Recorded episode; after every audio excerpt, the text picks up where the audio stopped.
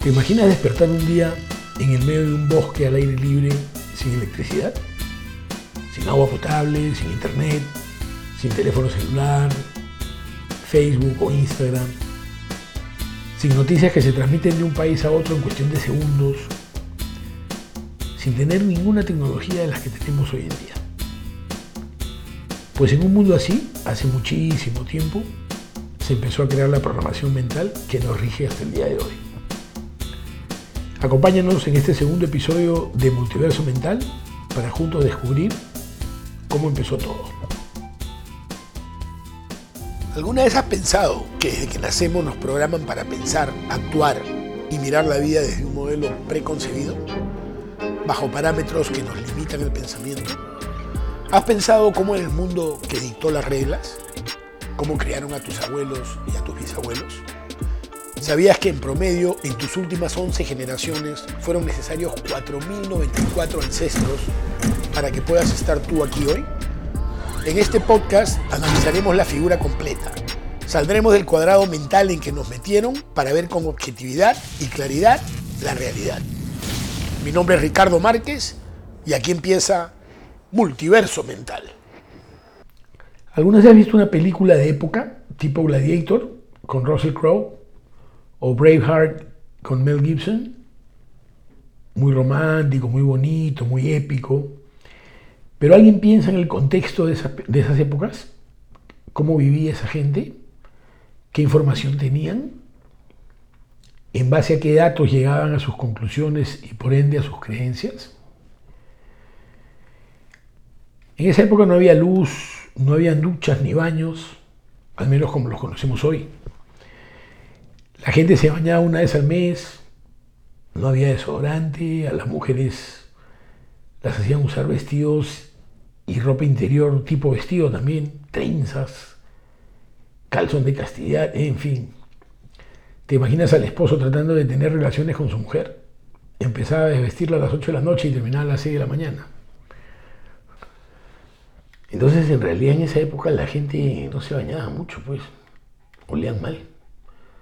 Esas son cosas que uno no ve, ¿no? Uno ve la parte romántica, bonita, el héroe, pero no ve las condiciones en las que vivía esta gente. Las condiciones en esa época eran paupérrimas. No había nada de lo que tenemos hoy en día para el tema de higiene. Entonces, y eso no hace mucho. ¿eh? En el caso de la película Braveheart, estamos hablando de los años 1300, hace solo 700 años, no es mucho. En el caso de Gladiator ya estamos hablando de la Roma de los años previos a la llegada de Cristo, ¿no? 200 antes de Cristo, una cosa así. Que igual no es mucho en realidad, como vamos a ver más adelante. En cuestión de tiempo, digamos, ¿no?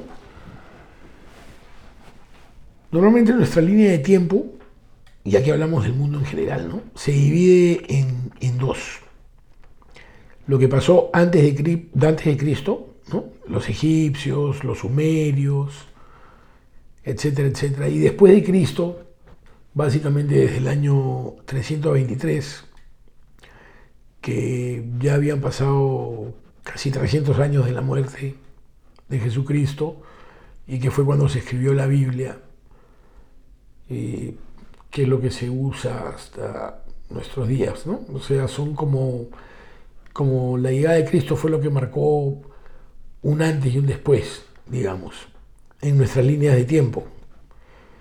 De ahí es que más o menos nos guiamos, de ahí es que más o menos sacamos cuentas y donde todo el mundo eh, puede calcular, digamos, de qué estamos hablando, ¿no? Antes de Cristo o después de Cristo. Aquí quiero hacer un paréntesis porque esto del tiempo es un tema que vamos a tratar en un podcast exclusivamente dedicado a ello, pero por ejemplo a los egipcios lo metieron en una línea temporal totalmente desfasada y que originó que se les atribuya la construcción de las pirámides y la creación de un sistema que en realidad ellos no crearon. ¿no? Nadie puede creer pues, que, los, que los egipcios crearon esas pirámides con esa precisión y con las herramientas que se necesitan, que como dije en el capítulo anterior, hasta el día de hoy no las tenemos disponibles. Entonces, pero ese es un tema que vamos a tratar eh, exclusivamente porque los egipcios en realidad llegaron a Egipto cuando ya estaba todo construido. Y eso lo podemos deducir muy fácilmente. Pero bueno, regresando al tema, nuestra percepción del tiempo en estos es en años, en décadas, en centurias, centurias o siglos, ¿no? 100 años. Y para de contar en realidad, porque ya más allá no nos vamos. Qué flojera. Más de 100 años. ¿Qué habrá pasado? Y es muy lejos. Pero además nuestra memoria colectiva es muy corta en general. Para muchos hablar de la Segunda Guerra Mundial, por ejemplo, ¿no? Hablar de los años 300, donde estaban Breifar y esa gente, o la Roma de antes de Cristo, donde estaban Leonidas con sus 300 mastodontes que solitos se bajaron a 2.000 soldados enemigos antes de que se los bajen a ellos, en el año 480 a.C. ¿no? O por ahí andaba también mi compadre Maximus, que mataba leones a mordiscones en el año 162 a.C. Son las películas que hemos visto, ¿no? Se sitúan más o menos en esas épocas. Y es relativamente lo mismo para la mayoría de gente. No le damos mucho, mucho peso al tiempo cronológicamente hablando. La percepción es casi la misma. Uf, qué lejos. ¿Hace cuánto pasó eso? Y ya si nos ponemos a hablar de, no sé, pues dinosaurios, estamos hablando de millones de años, ¿no? Hasta allá no nos vamos a ir porque eso sí está muy lejos y en realidad no es relevante, ¿no? pero nos da una idea de lo, de lo, limitado que es nuestro, nuestra percepción del tiempo. Por ejemplo, ¿alguna vez has tratado de recordar tu vida segundo por segundo? ¿Qué hiciste cuando te levantaste el día lunes del año tal a las 10 de la mañana y tenías 10 años? Y de ahí para adelante tratar de recordar qué fue lo que hiciste minuto a minuto hora a hora. Es prácticamente imposible, pues, ¿no? A veces uno no se acuerda ni lo que, ni lo que hizo ayer. Imagínate, en mi caso hace 47 años, terrestres. ¿Qué me voy a acordar cuando tenía 10 años, pues? ¿No? Ya la gente va como teniendo recuerdos específicos, pero por ejemplo, para mí también es difícil ya a esta edad acordarme detalladamente lo que pasó entre los 20 a los 40, por decir, ¿no? Sí, obviamente tengo muchísimos recuerdos y cuando hablamos de algún tema uno va, sacando las cosas de la cabeza, ¿no? Pero en general, en realidad, eh, no podemos llevar un recuento de nuestras vidas detallado, de minuto a minuto, día por día. Son tantas cosas que pasan y se van quedando ahí atrás en el olvido. No en el olvido, pero se van quedando almacenadas ahí atrás, ¿no? nuestra memoria es bien, bien frágil. Sin embargo, la mayoría de reglas que seguimos fueron impuestas en esas épocas, más o menos en la época de los años 300, entre los años 300 y los años 500, 600, diría yo. ¿no?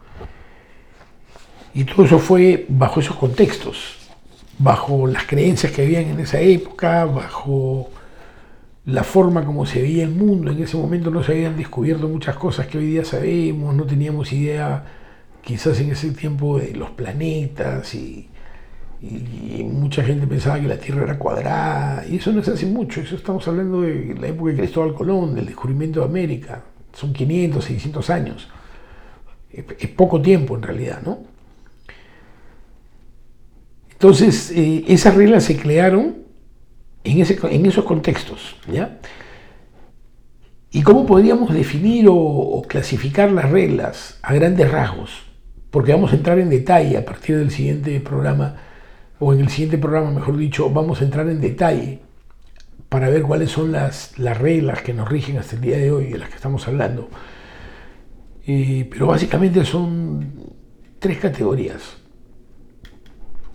Las reglas de conducta moral, o sea, código urbano, por decirle algo, por decirlo así, ¿no?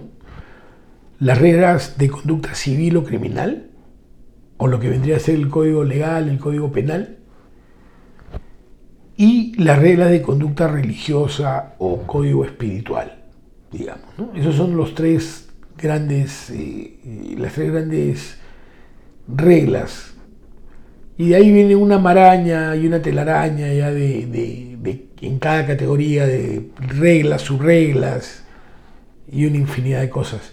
Pero básicamente esas son las tres categorías en las que nosotros podríamos encuadrar y cómo es que somos programados desde que somos niños. La mayoría de los países se basan en este sistema. Si se ponen a pensar, en la mayoría de los países, ¿no? el sistema judicial, eh, la religión, ya sea la católica, musulmana o la religión que sea que, que es en la que creen en ese país, ¿no? Y, bueno, las reglas de conducta social, digamos, morales, ¿no? por las que normalmente se rigen, eh, no necesariamente iguales en todos los países. En algunos países son más estrictas, en otras son mucho más relajadas. Entonces, cada país tiene sus propias reglas, sus propias leyes, sus propios códigos morales, pero básicamente su propia religión, pero básicamente son los tres pilares fundamentales en los que se basa la educación y las creencias y todo lo que, lo que gobierna la forma como se maneja nuestra realidad, nuestra sociedad, nuestro mundo hasta el día de hoy. Con esto concluimos el episodio del día de hoy. En el próximo encuentro vamos a conversar de las reglas, vamos a verlas en detalle, ¿no? Vamos a hablar de las reglas morales primeramente, la primera base de la que conversamos, teniendo en cuenta esos, tres pilares, como decíamos, de nuestra programación mental, y cómo se establecieron estas y las otras dos. Quiero agradecerles por habernos acompañado. Si les gustó el contenido, por favor, compártanlo con sus amigos. Visiten nuestra página de YouTube. Regálenos un like. Denle clic a esa dichosa campanita.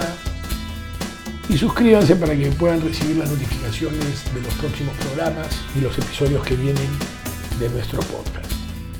Gracias por acompañarnos.